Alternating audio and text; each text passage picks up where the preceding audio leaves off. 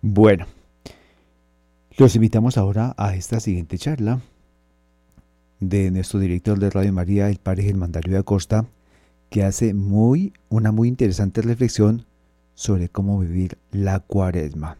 Y luego regresaremos para leer unos mensajes de los que nos siguen llegando al WhatsApp de Radio María. Les recuerdo el número para que vayan escribiendo y ahora de regreso, después de esta charla, antes de la coronilla, pues haremos lectura del siguiente bloque de mensajes. Entonces, tienen tiempo para que escriban al 319 765 0646. Repito, 319 765 0646. Los dejamos con esta charla del padre Germán Darío Acosta Rubio.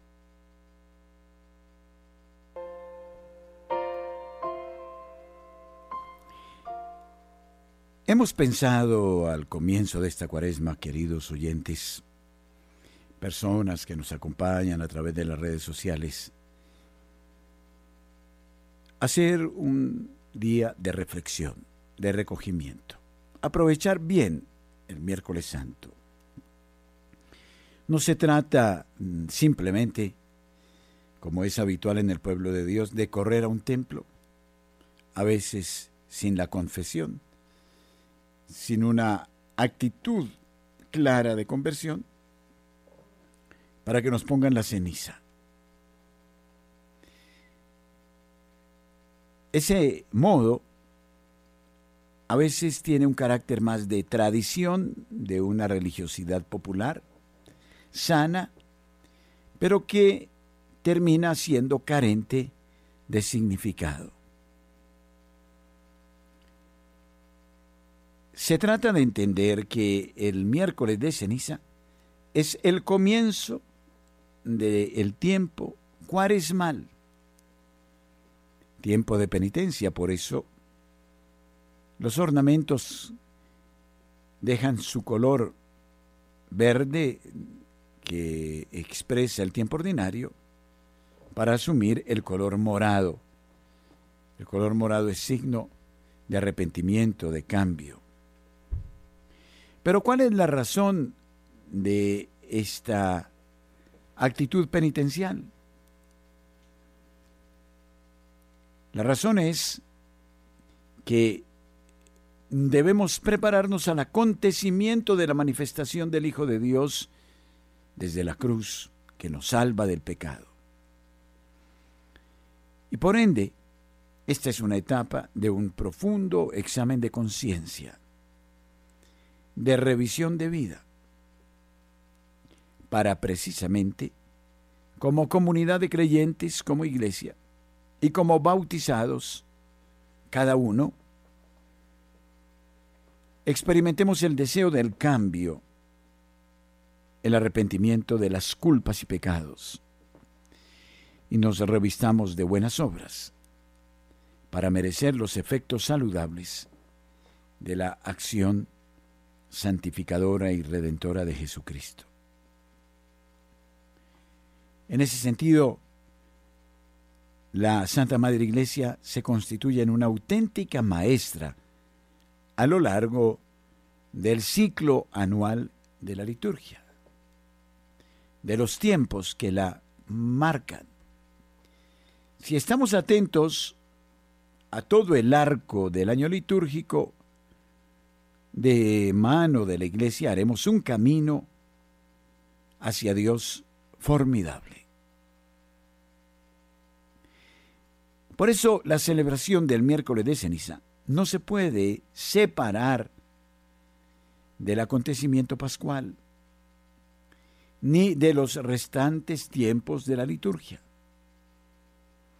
Notemos que toda la liturgia de la iglesia es un camino en el que Jesucristo nos acompaña desde el momento de su concepción, de su nacimiento, de su bautismo en el río Jordán, de las bodas de Caná y de la vida pública, hasta el momento culminante de la institución de la Sagrada Eucaristía y de su condena a muerte injusta, oprobiosa, que lo llevará a la cruz y de manera misteriosa desde la cruz nos procurará la justificación que habíamos perdido a causa del primer pecado. Dice Marty Mort, especialista en liturgia, hablando del ciclo pascual anual, permítanme antes decir lo que significa la palabra Pascua, porque vamos, entramos como en un desierto, entramos como en un desierto, como el desierto que debieron superar los israelitas. Y en ese desierto pasaron por distintas pruebas, dificultades, experimentaron la sed, el hambre, el peligro de morir, la exposición total. Y hubo dos momentos importantes. El primero fue el momento de la liberación eh, de la esclavitud de Egipto, el paso del Mar Rojo.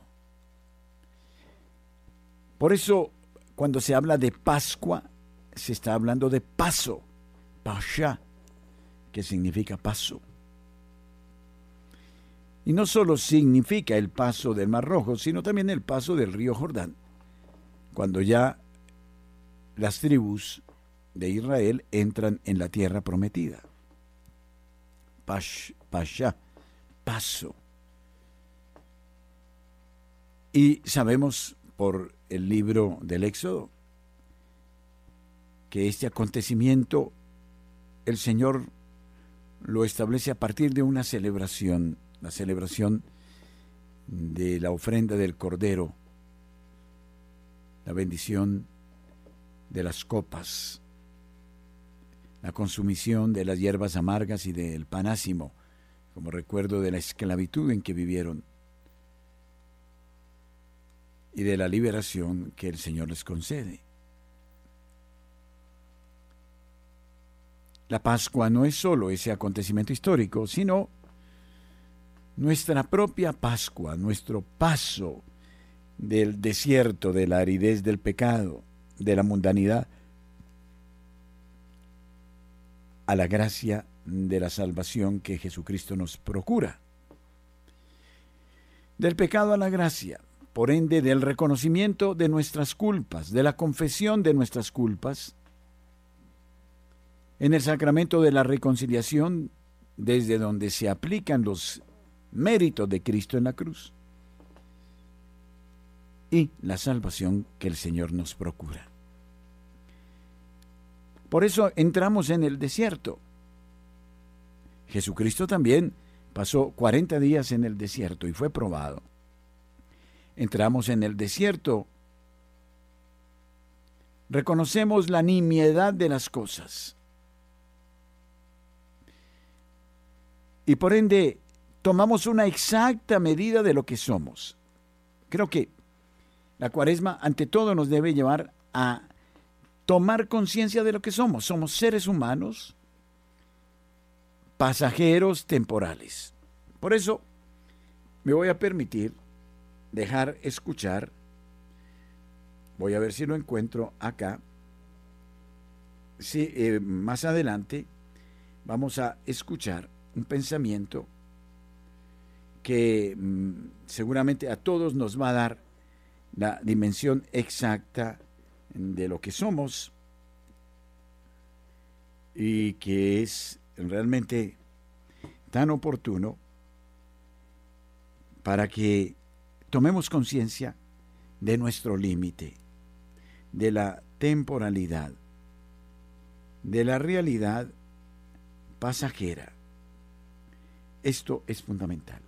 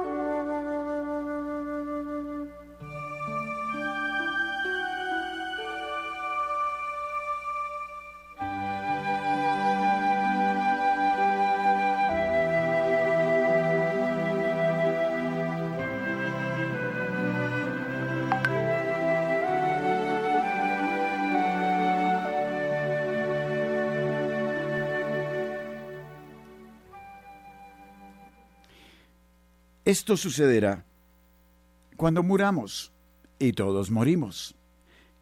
Perdónenme si soy un poco crudo con esto, pero tenemos que, antes de cualquier cosa, saber quiénes somos. Somos seres humanos, dotados de inteligencia, de memoria, de voluntad, de grandes atributos y capacidades, pero tenemos un denominador común. Todos debimos nacer del seno de una madre, del fruto de la unión de nuestro padre y nuestra madre, Fuimos dados a luz todos, todos estuvimos en el seno de una mujer. Pero todos también tendremos que volver al seno de la tierra y entonces esto sucede. Esto pasará cuando mueras. No te preocupes por tu cuerpo. Tus parientes harán lo que sea necesario de acuerdo a sus posibilidades. Ellos te quitarán la ropa, te van a lavar, te van a vestir, te van a sacar de tu casa y te llevarán a tu nueva dirección. Muchos vendrán a tu funeral a despedirse, algunos cancelarán compromisos y hasta faltarán al trabajo para ir a tu entierro. Tus pertenencias, hasta lo que no te gustaba prestar, serán vendidas, regaladas o quemadas. Tus llaves, tus herramientas, tus libros, tus colecciones, tus zapatos, tu ropa. Y ten por seguro el mundo no se detendrá a llorar por ti. La economía continuará. En tu trabajo serás reemplazado. Alguien con las mismas o mejores capacidades asumirá tu lugar. Tus bienes irán a tus herederos. Y no dudes que seguirás siendo citado, juzgado, cuestionado y criticado por las pequeñas y grandes cosas que en vida hiciste. Las personas que te conocían solo por tu semblante dirán, pobre hombre, era buena gente. Tus amigos sinceros van a llorar algunas horas o algunos días, pero luego regresarán a la risa. Los amigos que te jalaban a las pachangas se olvidarán de ti más rápido. Tus animales se acostumbrarán al nuevo dueño. Tus fotos, por algún tiempo, quedarán colgadas en la pared o seguirán sobre algún mueble, pero luego quizás sean guardadas en el fondo de un cajón. Alguien más se sentará en tu sofá y comerá en tu mesa. El dolor profundo en tu casa durará una semana, un mes o un año. Después quedará añadido a los recuerdos y entonces tu historia terminó. Quizás tus hermanos, tus padres, tu pareja o tus hijos siempre lloren por ti. Aprenderán a convivir con esa tristeza y siempre te tendrán presente. Pero para muchas otras personas, tu historia terminó. Terminó entre la gente, terminó aquí, terminó en este mundo. Pero comienza tu historia en tu nueva realidad, en tu vida después de la muerte. Esa vida a la que no te pudiste mudar con las cosas de aquí, porque, además, al irte, perdieron el valor que tenían. Cuerpo, belleza, apariencia, apellido, comodidad, crédito, estado, posición, cuenta bancaria, casa, coche, profesión, títulos, diplomas, medallas, trofeos, contactos, lugares, cónyuge, familia. En tu nueva vida solo necesitarás tu espíritu y el valor que le hayas acumulado aquí será la única fortuna con la que contarás allá. Esa fortuna es la única que te llevarás y se amasa durante el tiempo que estás aquí. Alguien decía, lo que haces por ti se desvanece cuando mueres. Lo que haces por el resto conforma tu legado. Cuando vives una vida de amor hacia los demás y en paz con el prójimo, estás amasando tu fortuna espiritual. Recuerda que cuando abandones esta tierra, no podrás llevar contigo nada de lo que has recibido, solamente lo que has dado, un corazón enriquecido por el servicio honesto, el amor, el sacrificio y el valor. Por eso intenta vivir plenamente y sé feliz mientras estás aquí, porque de aquí no te llevarás lo que tienes, solo te llevarás lo que diste y el legado que construiste.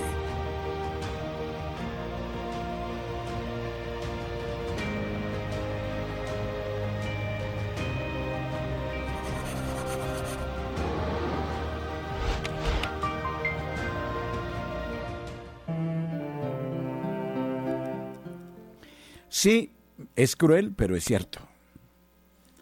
Bastante cruel. Y eso que no deje las imágenes, porque las imágenes son... Sí, en Facebook creo que sí las pasaron, evidentemente. Eh, en el streaming. Hay algo que me llamó la atención de este pensamiento. De lo nuestro no nos vamos a llevar nada. Partamos de esa realidad. Aquí no estoy haciendo una meditación pía, es una realidad, confrontémonos con lo que somos.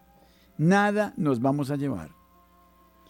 El único lugar a donde no hay mudanza ni trasteos es al cementerio. En la puerta del cementerio desaparecen todas las vanidades, títulos, nobleza de condes, reyes, marques o marqueses, o de eh, dinero, prestigio, de posición social o de industriales o grandes comerciantes. Nada. Y seremos llevados en posición horizontal. Ni siquiera podremos caminar con nuestros propios pies. Nos llevarán.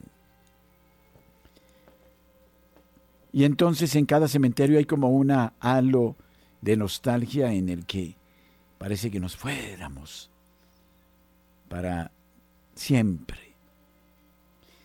Pero me llamaba la atención cuando decía el pensador que lo único que quedará será lo que hayamos hecho por los demás. Y entonces es oportuno el ejercicio de cuaresma de hacer muchas cosas por los demás. Por eso este debe ser un tiempo de caridad. La caridad, eh, dice la Sagrada Escritura, cubre multitud de pecados.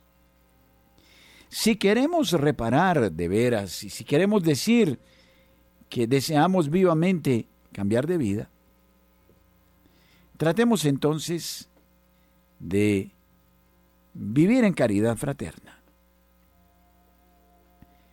de experimentar la alegría de dar antes que de recibir. Eso no queda solo para los boxeadores, quienes se sienten felices de dar pero no de recibir. Esto es para todos. Dar. Y decía Madre Teresa de Calcuta, dar hasta que nos duela. Pero normalmente, y no lo hagamos por ese interés, el Señor nunca se deja vencer en generosidad. En el dar vamos a experimentar dos momentos. El primero, el momento de la alegría del don. El don produce gozo interior, serenidad interior. Don significa darse y dar. Dar no necesariamente dinero o dar limosnas, aunque estas son muy saludables desde luego sino es darse, darnos, estar fuera de nosotros a disposición de los otros, darnos. Vivir para los demás, en función de los otros, no en función de nosotros mismos. A menudo sucede que no nos importa cómo está el prójimo. Lo importante es que estemos bien nosotros. Por eso nos volvemos sordos al sufrimiento del vecino, del marginado, del pobre, de quien no tiene que comer hoy. Nos olvidamos. Y en este tiempo se nos invita a salir de nosotros mismos, a entender que solo se cosechará para la vida eterna aquello que damos. Queremos construir los bienes futuros el Señor dijo, venid a mí, porque tuve hambre y me disteis de comer, estaba desnudo y me vestisteis, enfermo y me visitasteis, solo y me consolasteis, en la cárcel y me fuisteis a ver. Esto es construir, no solo para esta vida, sino para la vida eterna lo que hagamos por los demás es lo más importante. Si lo hacemos bien, cosechará para el cielo el fruto. Si lo hacemos mal, será el ácido que nos condena al infierno. Esto supone, además, una relación con el otro transparente. Quiere decir, sincera, sin medias medidas, sin oportunismo, sin utilitarismos. Porque es que hay demasiada doblez en nuestras relaciones humanas. ¿Qué puedo darte y qué me das tú? Y eso no sirve para nada. Lo que el Señor quiere es que tú des, como lo decía Isaías y como lo proclamaba hoy el Evangelio de Mateo, con tu mano izquierda sin que, se sepa lo que eh, has dado en la mano derecha. No es dar por oportunismo, no es dar para que aparezca una marca en la televisión, no es dar para que nos rebajen los impuestos, no es dar para después pedir tres veces lo que te di, no es dar para generar dependencia, es dar total y desinteresadamente. Eso es lo que se cosechará. Y eso es lo que permanecerá en la posteridad. Lo otro, como nos lo decía este personaje que hemos colocado, es totalmente cierto. Así como vivimos, moriremos y desapareceremos de la memoria de los demás. Al contrario, algunos sentirán hasta dicha de que nos hayamos ido. Nos quitamos este hombre de encima Por ahí comenzaríamos muy bien la celebración de la cuaresma.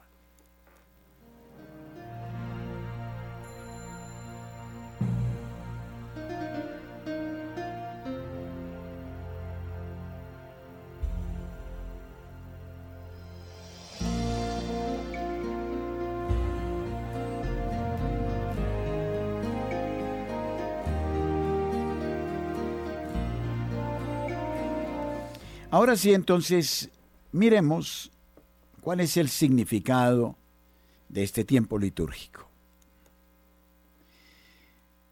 Dice Martimón que, en efecto, por lo menos desde el siglo II, la celebración anual pascual ampliará el ciclo del año, la concepción cristiana del tiempo.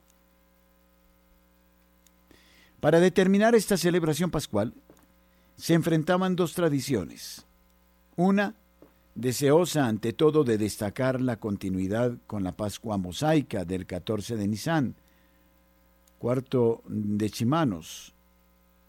Es decir, el mismo día del plenilunio del equinoccio de primavera, y la otra preocupada por mantener el ritmo semanal de la celebración del día señorial sabemos que triunfó la segunda. Después de una larga crisis que estuvo a punto de romper la comunión eclesial, lo que demuestra la importancia de la cuestión de la datación. Quiere decir que hubo dos corrientes mm, para este tiempo que prepara la Pascua. Una quería dar importancia al cambio de estación, ¿no? A la época del equinoccio de primavera.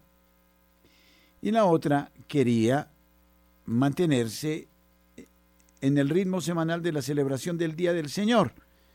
Así como todos los domingos celebramos el Día del Señor, el Día de la Resurrección, del mismo modo este tiempo nos ayuda a intensificar la conciencia en torno al acontecimiento de la resurrección del Señor. Y esta fue la perspectiva que permaneció. Por otra parte, agrega el liturgista, hasta nuestros días, y por diversas razones, este problema ha conocido penosas reactualizaciones cuya solución todavía no está clara. Nuevas cuestiones podrían también plantearse a las iglesias del hemisferio austral en virtud de los ricos valores simbólicos de la eclosión primaveral de la vida, simbolismo que se halla en el origen de toda celebración pascual y que las liturgias se han complacido en destacar.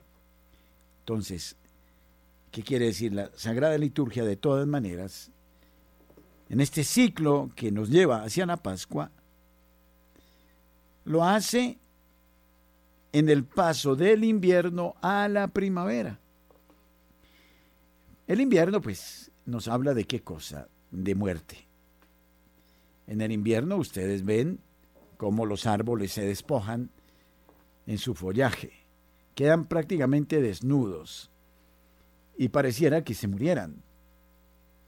Pero de repente, en los primeros asomos de la primavera, milagrosamente se llenan de gemas, de yemas. La temperatura sube progresivamente y viene como este reverdecer y reflorecer. En el ciclo pascual también sucede eso. Pasamos por la etapa del invierno en la que reconocemos nuestra muerte física, espiritual, nuestra nada, causada, originada por la soberbia de nuestros primeros padres. Pareciera que estuviéramos condenados a la muerte la niebla, el frío, la nubosidad, la agitación de los mares, todo nos habla de muerte, de depresión, de tristeza. Pero cuando pareciera que todo estuviera condenado a la inanición, a la nada, a la astenia, como dirá Pablo, de repente el acontecimiento pascual, es decir, la semilla de Cristo, el Hijo de Dios, que cae en tierra y muere, y pareciera deshacerse en el seno de la tierra, brota con una nueva florescencia, la florescencia de la resurrección. La naturaleza misma nos está hablando de la muerte y de la resurrección. La naturaleza permanentemente pasa por estas etapas de la muerte y la resurrección. El día en su esplendor va feneciendo con el caer de la tarde. Es muy interesante cómo el ciclo del día corresponde al ciclo de nuestra vida. El niño es el amanecer. El adolescente y el joven es el esplendor del sol en el cenit. La edad adulta y mayor es el declinar del sol y nos envuelven las sombras, el silencio, el sueño. No hay nada tan parecido a la muerte como el sueño.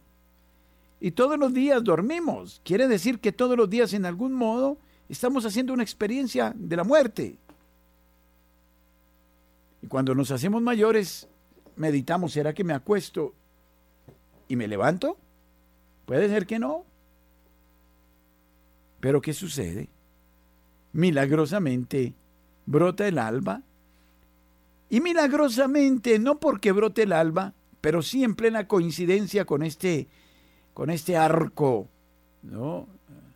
Eh, que muestra lo que es nuestra naturaleza unida a la naturaleza, nuestra naturaleza humana, a la naturaleza material, al despuntar la primera aurora abrimos los ojos y volvemos a la vida y renacemos hacia ese nuevo día.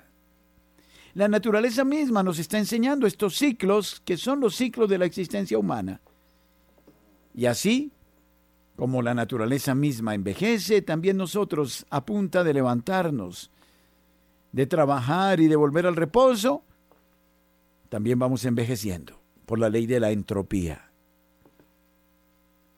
Y llegará un momento en que aparentemente desapareceremos en el seno de la tierra, como Jesucristo también fue depositado en el seno de la tierra, y pareciera que todo hubiera acabado y de repente brota la vida desde la muerte. Y podríamos decir que la muerte es vida y que la vida es muerte. Pero el que le da el pleno significado a toda esta realidad es Jesucristo. También Él, el Hijo de Dios, el sol sin ocaso, toma nuestra vida la vive espléndidamente, en el mejor modo. También sobre su vida permite el ocaso y pasa por la muerte. Pero dado que Él es el dueño de la vida, no queda ahí muerto. Resucita. Y con su resurrección le está diciendo a la humanidad entera que esa será nuestra suerte. Pasaremos a través de la muerte y en virtud de su espíritu regresaremos a la verdadera vida, la que ya no tendrá ocaso, en la que no necesitaremos, como dice el salmista, la luz del sol. Será un día sin ocaso, sin fatigas. Viviremos de la alegría de la inocencia primera, del amor infinito y perfecto de Dios. He ahí entonces esta poesía que proclamamos en el oficio de lectura en algún momento del año. Vino a la vida para con su muerte darnos nueva vida y para que lo que antes era vida fuera más muerte que la misma muerte. Vino a la vida para con su vida vencer a la muerte y para que lo que antes era muerte fuera más vida que la misma vida.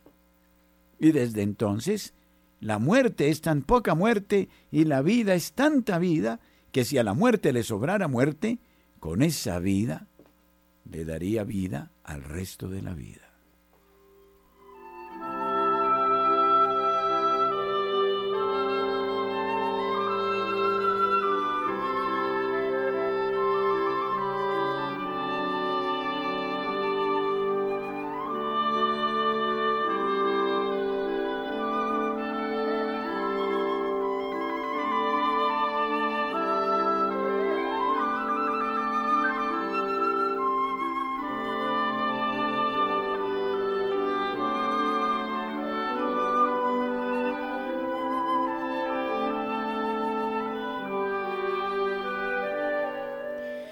La muerte proclama entonces, según esto, la vida, y la vida triunfa sobre la muerte. Por eso vamos a vivir 40 días, queridos oyentes, en los que nos vamos a preparar para vivir la solemnidad de las solemnidades. Sí, merece, vale la pena que dediquemos 40 días, en el mejor de los modos, para despertar el sentido, para dejarnos invadir por el silencio, para tomar una actitud de contemplación, para ir más allá de lo puramente temporal, de lo histórico, para maravillados comprender que el Señor viene a romper el ciclo que nos tenía condenados a la diosa fatalidad y para abrirnos a la metahistoria a la vocación última a la que hemos sido llamados, a la salvación. Pero todo eso en virtud de la muerte de Cristo y de su resurrección. Lo importante de la cuaresma y del miércoles de ceniza es entonces tomar una actitud decidida de cerrar la puerta de la existencia humana, no para aislarnos, sino para hacer un punto de la situación de tal manera que sepamos por qué vivimos y para qué vivimos. Y entonces nos preparamos para vivir en breve tiempo la solemnidad de las solemnidades, es decir, el acontecimiento de Jesucristo que se inmola, como dice Isaías, como el Cordero, como el siervo silencioso. Será bueno meditar los cánticos del siervo en los tres primeros capítulos, o en los tres capítulos, perdón, del capítulo 50 al 53 de Isaías, los cánticos del siervo. Él se ofrece para descubrirnos un mundo apasionante, para darnos la alegría de la eternidad, para darle a la historia una dirección lineal, por eso lo celebramos el día de la resurrección con el estandarte, la bandera blanca en lo alto, la que nos conduce a los bienes que no pasan. Entonces, será necesario para poder experimentar no solo desde el punto de vista nociológico del conocimiento lo que acontece, sino para ser partícipes de la suerte que el Señor nos alcanza, disponernos en este tiempo. Reconociendo primero, como ya lo hicimos al comienzo, nuestra creaturalidad, nuestro límite. Segundo, reconociendo nuestra soberbia, nuestras veleidades, nuestras ilusiones, las que nos hacemos de nosotros mismos, creyéndonos quién sabe qué cosa sin Dios. Ah, existe tanta soberbia. Por ahí conocí un personaje que me dijo, a mí no me importa Dios, yo en esas cosas no creo y se pavoneaba con sus éxitos, con su carrera profesional. Pero cuando se anunció el virus, se asustó, se encerró y puso hasta papelitos en las endijas de las puertas de la entrada de la casa para que no entrara el bicho. Ah, si el dolor a veces es medicinal, nos va poniendo a cada uno en nuestro sitio. Por este tiempo ha habido muchas conversiones, aunque no lo parezca. Pero qué lástima que sean conversiones a la fuerza. Ah, es que me puedo morir en cualquier momento. Pero no, la conversión que nace de la alegría pascual. De nada me sirve volverme buena gente si no adhiero a Jesucristo. ¿Por qué? Porque cuando llegue el momento de la comodidad, si es que vuelve, entonces me vuelvo a olvidar de Jesucristo y vuelvo a mi prepotencia y vuelvo a mi acidez y vuelvo a mi dureza y a todo eso. El mundo nos hace olvidar la realidad de lo que somos. Lo cierto es que solo en Jesucristo vamos a encontrar la respuesta al sufrimiento, a las pruebas, a las dificultades. Ah, cuánta soberbia hay en el mundo, cuánta discriminación, pero no solo es la discriminación económica del pobre, del miserable que está por la calle, no, vivimos haciendo discriminaciones en todas partes. Me gusta este, me antipatiza el otro, y aquí mando yo, y todo eso. ¿Y qué? La muerte manda sobre todos nosotros. No hay distinción de razas, ni de credos, ni de culturas, ni de posiciones sociales, ni de títulos, ni de nada. Tenemos que ser justos con nosotros mismos. Lo otro es vivir de un bluff, de una burbuja. Es una quimera que finalmente nos hace payasos de nuestra propia existencia. Nos gustan los adornos, las etiquetas, los perfumes, la belleza externa. La mujer va al gimnasio, ¿cómo llaman eso? El pilatus, eh, el pilate, perdón, bueno, ni siquiera sé decirlo. Los apellidos, los rancios abolengos, ¿no? Eh, bueno, todo eso, y sobre todo en nuestra América virreinal y todo eso, los apellidos sí que ¿no? Y los pecados de buena familia y los pecados de mala familia. Los de buena familia siempre serán aceptados. Los de mala familia, esos hay que recogerlos y anotarlos en la agenda para enrostrárselos a la gente cuando sea oportuno. Eso es muy interesante. Así vivimos nosotros. En el pellizco. No en el peluche, sino en el pellizco. Y verdaderamente lo que quiere el Señor en esta Pascua es la alegría del encuentro con Dios, porque, no sé, eh, yo siento que en el sentir, eh, que en el, sí, aquí caigo en una repetición, en el sentir popular es, llegó diciembre con su alegría y entonces todo es parranda y música y los 40 de Joselito y el baile y la eh, ida a tierra caliente y el aguardiente y todo eso.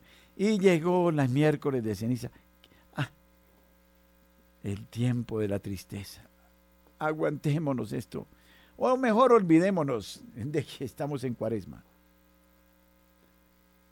Y entonces no nos damos cuenta que finalmente, y esto es lo más importante, esto es lo más importante, la cuaresma es ascesis.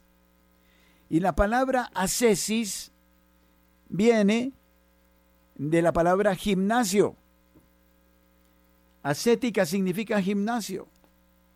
Para ponerla en un lenguaje mucho más lúdico, digamos que Egan Bernal y Nairo Quintana y todos los ciclistas nuestros y los grandes deportistas de élite viven en ascesis permanente. Maltratan su cuerpo todos los días con por lo menos cuatro, cinco, seis horas sobre una bicicleta. Mantienen su estado de forma, duermen a las 8 de la noche por más tardar, están ya de pie a las 4 de la mañana y se, sobre el caballito de acero, y tienen que comer determinadas cosas y privarse de otras. Y uno de, de los escrúpulos de un ciclista es que siempre llega a la casa a pesarse, a ver si ya está en su estado de forma. No quiere un milímetro un, gramo de, grasa en su cuerpo, quiere que todo sea fibra, musca, y así el patinador, el que sea. Todos. Pues este tiempo va a ser un tiempo también, queridos hermanos, para ponernos en forma. Hay un jugador, no me acuerdo en este momento, que llegó a Millonarios, es una estrella, Freddy Guarín, pero llegó con 12 kilos de exceso, gordo. Pues ahorita el hombre se está poniendo afiladito, como trotando, absteniéndose del choricito, del chicharrón, de la bandeja paisa. Pues lo que vamos a hacer en estos 40 días es ponernos en forma. O sea, es que el ser humano eh, no es solo eh, gimnasio externo para evitar el infarto o para evitar subirse de peso o para lucir esbelto. También tenemos un espíritu y la ascesis en este sentido va a ser un ejercicio. A mí me acostumbraron por la fuerza, porque uno no aprende sino cuando Santa Bárbara, eh, cuando truena, a caminar todos los días. Y resulta que a punta de caminar todos los días se me volvió un vicio caminar. Y si yo no camino media hora diaria o una hora, me siento mal. Pero ya es parte de mi naturaleza. Y esto es interesante. El ciclista sí va a sufrir. Es un masoquista, digamos. Egan Bernal dice, la alegría del sufrimiento. Cuando ganó el Tour de Francia, dice, ustedes no saben lo que es el sufrimiento en una bicicleta por 200 kilómetros, ¿no? Y, durante 20 días. Pero es, él decía, es gozar el sufrimiento. ¿Cómo así que el sufrimiento se pueda gozar? Es medio masoquista el hombre, ¿no? No, es que él ya se acostumbró a eso, a la naturaleza, a estar en contacto con el frío, con el calor, con los días claros, con los días tristes, a experimentar la alegría de una alta montaña, de una colina, de alcanzar puestos increíbles. La maravilla de un ciclista es que si yo le hago una entrevista, él me podrá decir que estuvo en Dubái, como estuvo en la China, como estuvo compitiendo, o sea, conoció muchos lugares del mundo. ¿Y cómo los conoció? ¿En un avión? No, sobre un caballito de acero. Espectacular. ¿No? Como quien va a Santiago de Compostela y después se pavonea diciendo, es que yo hice el camino de Santiago. Bueno, muy bello. O como quien eh, eh, sube al Everest, pues es una historia increíble. Yo eh, escuché de una dama manizaleña, ¿cómo me gustaría entrevistarla un día? Si alguien la conoce en Manizales, que me la presente. Que ha ido a los 10 picos más altos del mundo en su vida. Espectacular. Pues aquí se va a tratar, si ustedes me permiten, Radio María quiere ser como un director técnico en estos 40 días. Que les va a decir a todos los oyentes, muchachos, vamos a hacer un ejercicio. Eh, es que mira, a ver, yo, yo parto de un hecho. Un buen ciclista, un buen deportista, un buen futbolista, no solo cultiva el cuerpo, necesariamente debe cultivar el alma también. Y la está cultivando. ¿Por qué? Porque la privación física lo está llevando también a un progreso espiritual. De hecho, magníficos deportistas, los magníficos deportistas son magníficas personas. Cuando hablamos de un Falcao y sus éxitos, obedecen a su esfuerzo físico, indudablemente, pero también a que es buena persona, y a que se destaca como un caballero, y a que es agradable, a que sabe que es el ejemplo de los niños, de los jóvenes, etc. Entonces él es buena persona, quiere decir que y tiene una espiritualidad profunda. Quiere decir que él cultiva su espíritu y cultiva su alma y por eso se ha mantenido durante tanto tiempo. Hubo otros que tenían magníficas dotes eh, físicas, pero fueron malas personas, se dedicaron al trago, a la mundanidad y se quemaron en, en, dos, tres años cuando hubieran podido ser magníficos campeones. Entonces se tiene que dar una unidad entre cuerpo, alma y espíritu para el deportista. Del mismo modo, y así lo aprendí yo en el seminario, y menos mal que tuve un seminario menor, el bachillerato, y por eso lloré la partida del Mono Gómez, el sacerdote que acaba de morir en Ecuador, porque nos dio ejemplo de eso, y otros sacerdotes, el padre Rodrigo López, Jaime Forero, todos los que conocimos, el padre Carlos León, qué educadores los que tuve yo, qué cosa tan maravillosa, eran expertos en una materia. Padre Rodrigo era doctorado en lenguas muertas. El otro había hecho, qué sé yo, un estudio en ciencias. No. El otro era un gran músico. Y entonces eran excelentes en sus materias. Bueno, aquí recuerdo otros sacerdotes que están vivos y para mucha honra. Un padre Hernando Maya, que nos llevaba de la mano de Bogotá a Medellín.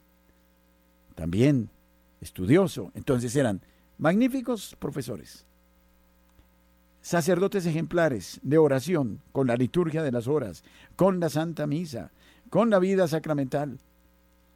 Pero también eran deportistas y eran soñadores y nos llevaban en contacto con la naturaleza. Esos paseos son inolvidables. Con un padre Carlos León, imagínense. Y era un día caminando por la montaña. Espectacular. Fue una formación integral, cuerpo, alma y espíritu. ¿Cómo me soñaría yo con los oyentes de Radio María en esta cuaresma? Que hagamos un itinerario todos para ponernos en forma, en lo físico y en lo espiritual.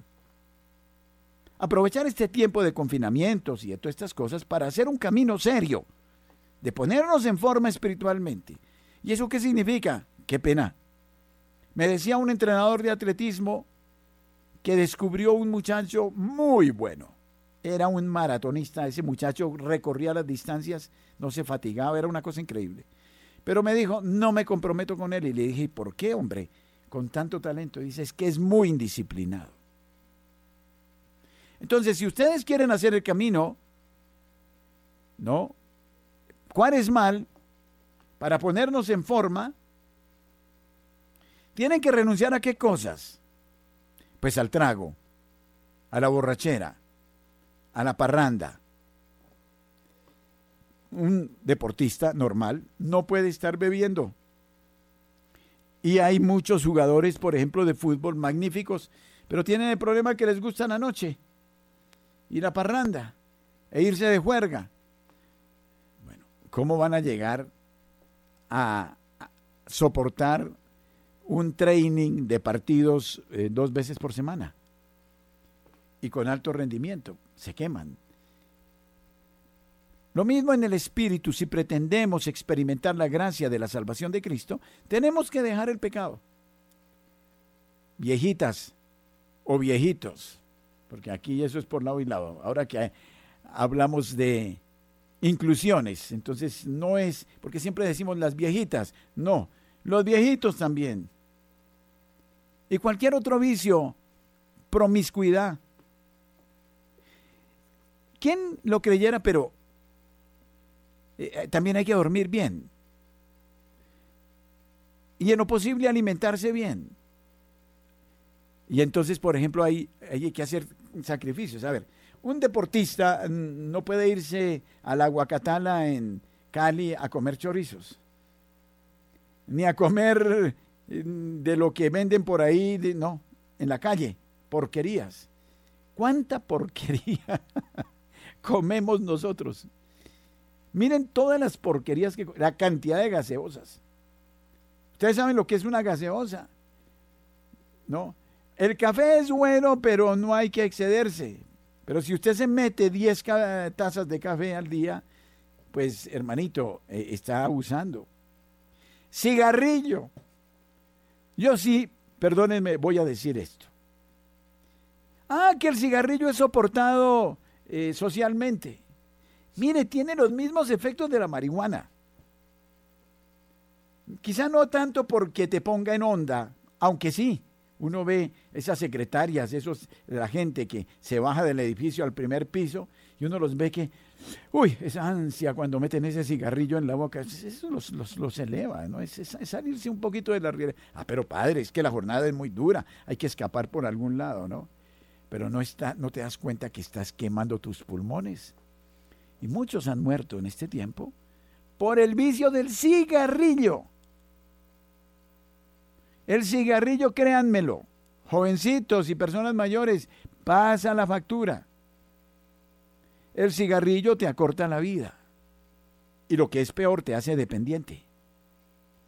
Consumirse una cajetilla o dos de cigarrillo al día.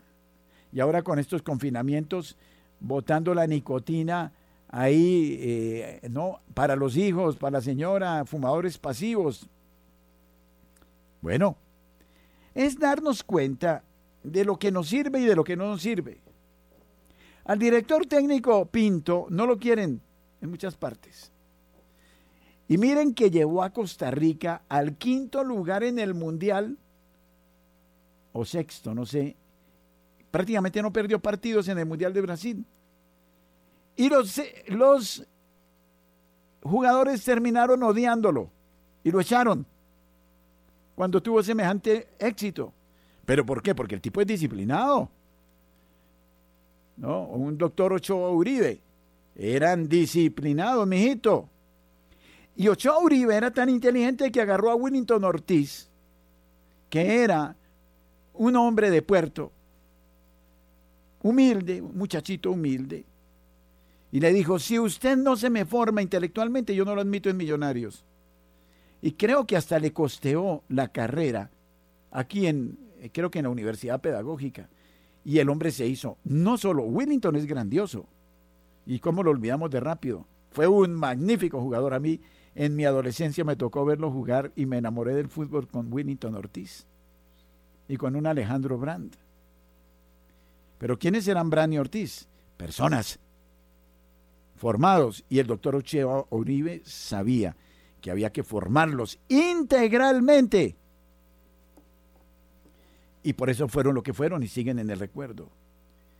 Del mismo modo, vamos a trabajar con la dirección técnica del Espíritu Santo, todos los oyentes de Radio María, para conductarnos, para entrar en disciplina, en concentración y para llegar a esta Pascua, este acontecimiento de la resurrección del Señor en forma.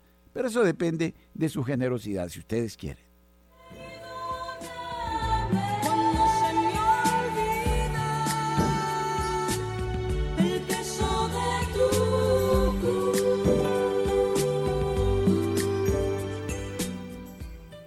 Miren que hay mucho por hacer, pero tomémoslo en un modo lúdico, agradable, no mustio, triste, amargado. Ah, qué jartera, llegó de nuevo Cuaresma. No, este es el tiempo. Este es el tiempo en el que tenemos que disponernos en el mejor modo, en los sentidos, en el espíritu, en el alma, para el momento grandioso, para la solemnidad de las solemnidades, el acontecimiento pascual.